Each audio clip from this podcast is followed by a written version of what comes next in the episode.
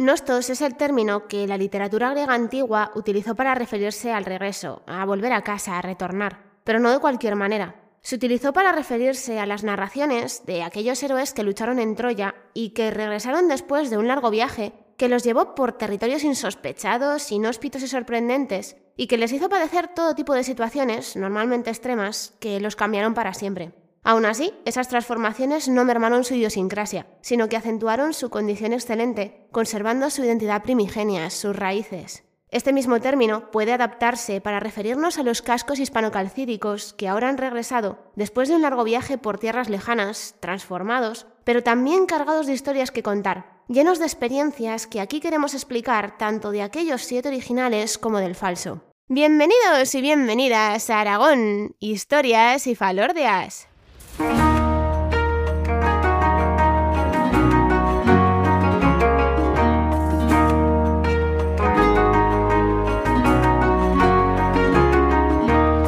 Hola viajeros y viajeras, os habla como siempre María Argota, historiadora y divulgadora cultural. Y como acabáis de escuchar con esta voz que tengo pues porque he debido coger algún enfriamiento que no es mío, hoy vamos a hablar del regreso de unas piezas que como otras muchísimas nunca, nunca, nunca debieron salir de aquí y muchísimo menos en las condiciones en las que les tocó hacerlo y que además es que las cambiaron para siempre como también hicieron cambiar una parte del conocimiento que tenemos de las armas de la antigüedad.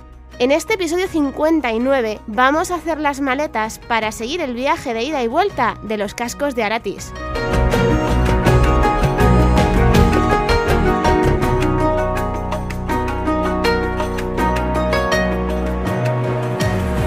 Pero es que qué ganas, qué ganas, de verdad. Es que no os podéis imaginar cuantísimo tiempo llevaba queriendo hacer este episodio. Más que nada porque vamos a hablar del mundo celtibérico, que es que a mí me encanta. Y a ver, nunca os lo he dicho, vamos, creo que no os lo he dicho, pero hace ya bastante tiempo yo me empecé a dedicar durante algunos años a estudiar el mundo céltico y a ver, no os voy a mentir, desde entonces, aunque con sus más y con sus menos, yo ya no lo he dejado. Pero es que además tenía muchas ganas de hacer este episodio porque el escenario en el que empieza esta historia, que os tengo que decir es una historia de vergüenza, es un pueblo con el que mi familia tiene muchísima relación, así que bueno, pues vámonos a Aranda de Moncayo.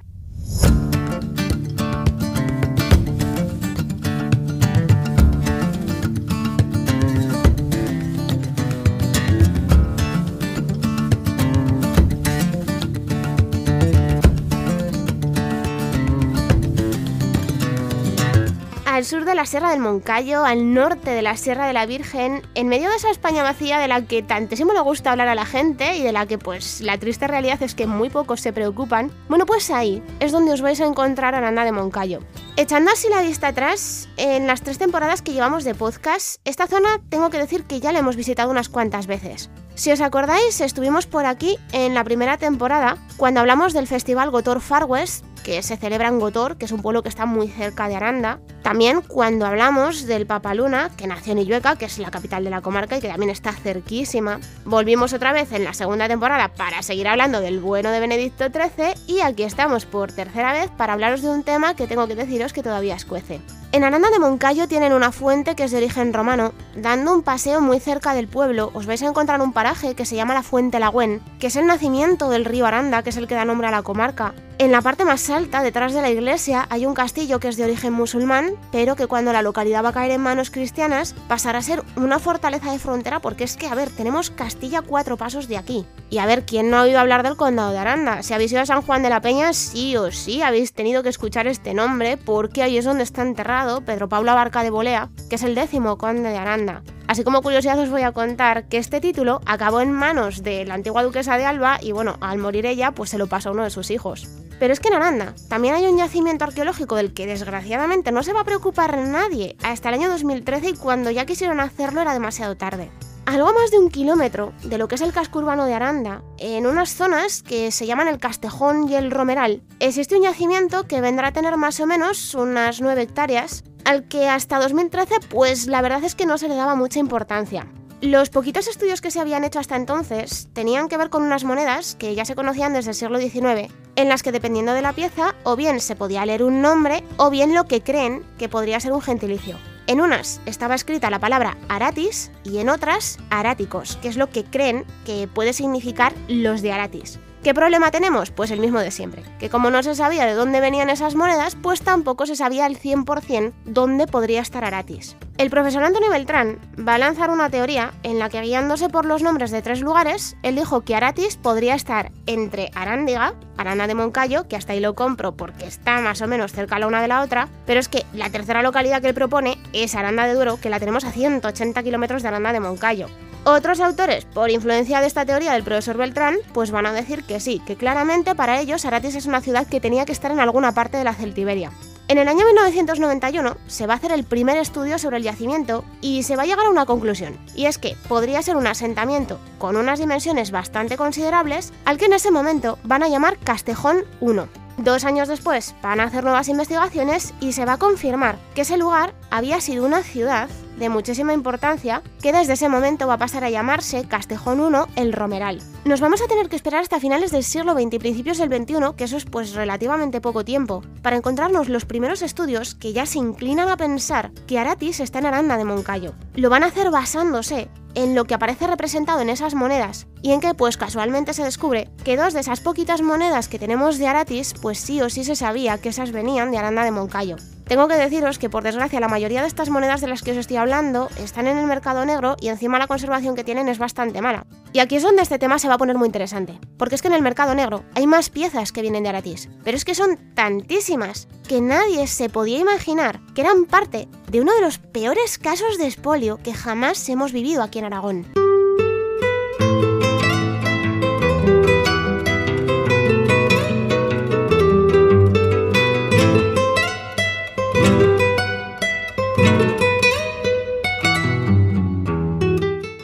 Este espolio va a empezar con una denuncia un 25 de noviembre del año 1993. Ese día, el gobierno de Aragón va a recibir noticias de que está habiendo un supuesto espolio en un yacimiento que estaba dentro del término municipal de Aranda de Moncayo. El secretario del ayuntamiento se va a poner en contacto con el Colegio Oficial de Doctores y Licenciados en Filosofía y Letras de Aragón y les va a comentar que alguien ha tenido la jeta de entrar con una pala excavadora en el yacimiento, que es que estamos hablando de una pala excavadora. A raíz de la denuncia, lo que entonces era el Departamento de Educación y Cultura del Gobierno de Aragón va a hacer una inspección y va a trasladar toda la información de lo que está pasando a la Guardia Civil. No vaya a ser que eso de meterse con una pala excavadora en un yacimiento sea algún tipo de delito. Y no es que fuera alguno, es que fueron un montón. Pero al final, lo que va a pasar con esta denuncia es que se va a quedar en nada de nada. Y lo peor de todo es que nadie en esos momentos se podía imaginar que esto no era más que el principio de un expolio que iba a acabar durando 20 años. El mundo se olvida otra vez de Aratis hasta el 4 de octubre de 2010. Ese día, Raimon Graels y Fabregat, que es un investigador del Museo Central Romano Germano o Germánico, no sé muy bien cuál es la traducción del alemán, ya me perdonaréis, que es un museo que está en Maguncia, bueno, pues este investigador envía un correo urgente a la Dirección General de Patrimonio Cultural del Gobierno de Aragón diciendo que en Alemania hay un lote de armas celtibéricas que van a salir a la venta en una casa de subastas y que mira tú por dónde, algunas de esas armas vienen de Aranda de Moncayo. Las piezas estrella de este lote en cuestión eran unos cascos impresionantes encima de una tipología de la que casi no se sabía nada en ese momento. Pero ahora que llegamos a este punto, la pregunta que nos tendríamos que hacer es cómo narices unos cascos de un yacimiento que está en un pueblo tan pequeño como Aranda de Moncayo acaban en una colección privada en Alemania. Para responderos a eso, nos tenemos que ir hasta finales de los años 80. Ese es el momento en el que un primer expoliador llega al yacimiento de Aranda, empieza a hacer una excavación ilegal y de allí va a sacar una serie de piezas de hierro y de bronce, entre las que había unos cascos que, ojo, en la antigüedad habían aplastado de manera intencionada y después enterrado como parte de un ritual. Os repito, primer expoliador y cascos aplastados de manera intencionada. ¿Por qué os digo esto? Porque este primer expoliador, que encima es anónimo, no va a ser el único. Y además lo que va a conseguir es sacar dos de los cascos ilegalmente de España y venderlos en Londres, aunque se sabe que uno salió después otra vez a la venta en Hong Kong. Después de este expolio, va a llegar un segundo expoliador, del que sí que conocemos el nombre, y que va a sacar de España ilegalmente el resto de los cascos que había y les hace una primera restauración porque en las condiciones en las que estaban en ese momento pues no eran apetecibles para que alguien los comprara. La primera idea que él tiene va a ser ofrecerlos a este museo que os he nombrado antes que está en Maguncia, pero los responsables ni los quieren comprar ni tampoco los quieren restaurar. Es más, ¿cómo se olía la tostada? Uno de los investigadores, que se llamaba Michael Muller Karp, decide que va a denunciar todo este asunto a la Interpol. Cuando este segundo espoliador ve que del museo no va a sacar tajada, pues es cuando decide que esos cascos que él tiene, y que son además bastantes, se los va a vender a Axel Goodman. Cuando él los compra, por supuestísimo de manera ilegal, esos cascos se van a restaurar, aunque os tengo que decir que los criterios que se siguieron fueron los que les dieron la gana, porque la mayor parte de las restauraciones que la hacen por pura estética, para que queden bonitos dentro de la colección de Axel Goodman. Y eso a la larga, pues se ha acabado trayendo muchos problemas a la hora de estudiarlos. No os lo he dicho, pero Axel Goodman tenía una de las mayores colecciones de armas del mundo antiguo. Tenía. Porque este señor se murió y como los hijos no estaban dispuestos a mantener la colección de papá, decidieron empezar a venderla en lotes a través de diferentes casas de subastas. Y si os estáis tirando de los pelos, pues espero que tengáis una buena melena o al menos una buena barba o algo de lo que tirar porque es que aún no hemos llegado a lo peor.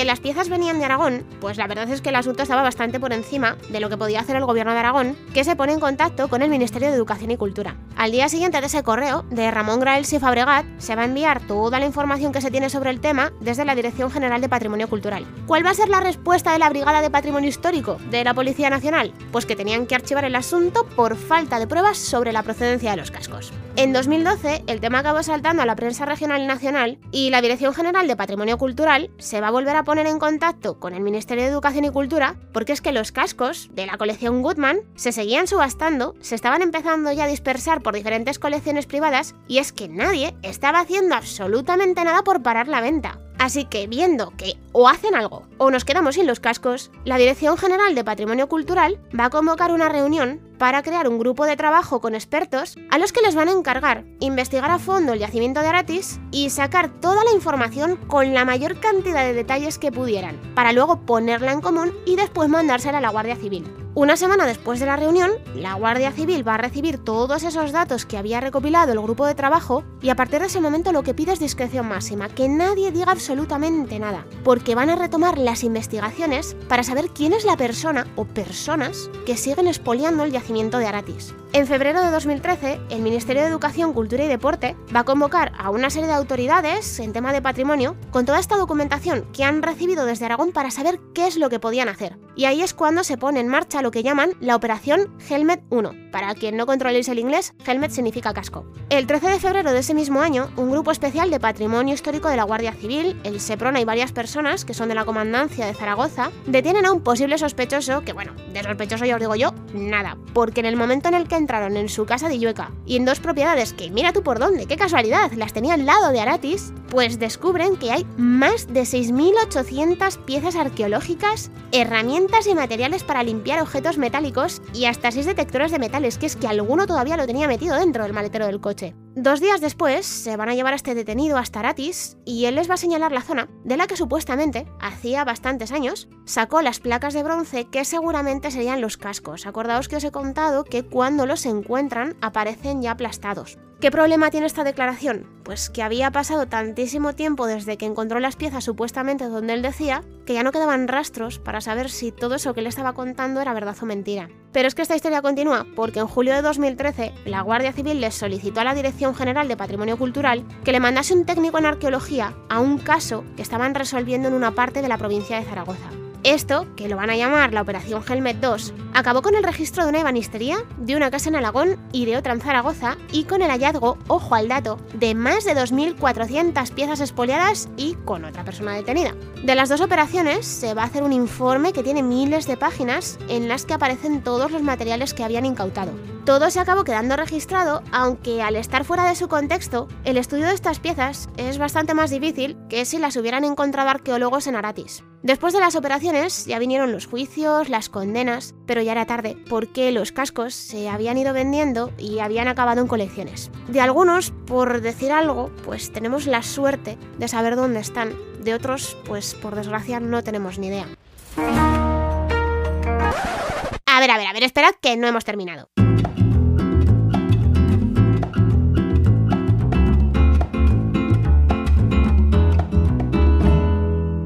En el año 2019, Christian Levet, que es el director del Museo de Arte Clásico de Mugins, que es un museo privado, decide que va a devolver de manera voluntaria siete de los cascos de Aratis que formaban parte de la colección del museo y que él había comprado en subastas sin que nadie le dijera nada ni le pusiera ninguna pega. Técnicamente, según la legislación internacional, esos cascos eran suyos. Él no estaba obligado a devolverlos a ninguna parte. Pero al enterarse de todo lo que estaba pasando y de que la procedencia pues claramente era ilegal, toma la decisión de que va a devolverlos a España. Y así, el 5 de diciembre del año 2019, siete de los casi 20 cascos que se sabe que salieron de Aratis y que ahora están dispersos pues por vete a saber dónde, regresaron por fin al Museo de Zaragoza. A estos siete les siguió un octavo que llegó en 2020 y que es el casco que metieron por toda la escuadra porque después de estudiarlo resulta que era falso. Costó 30 años, sí, ya lo sé, es verdad, es mucho tiempo, pero pensad que al final el viaje de parte de los cascos de Aratis por fin terminó.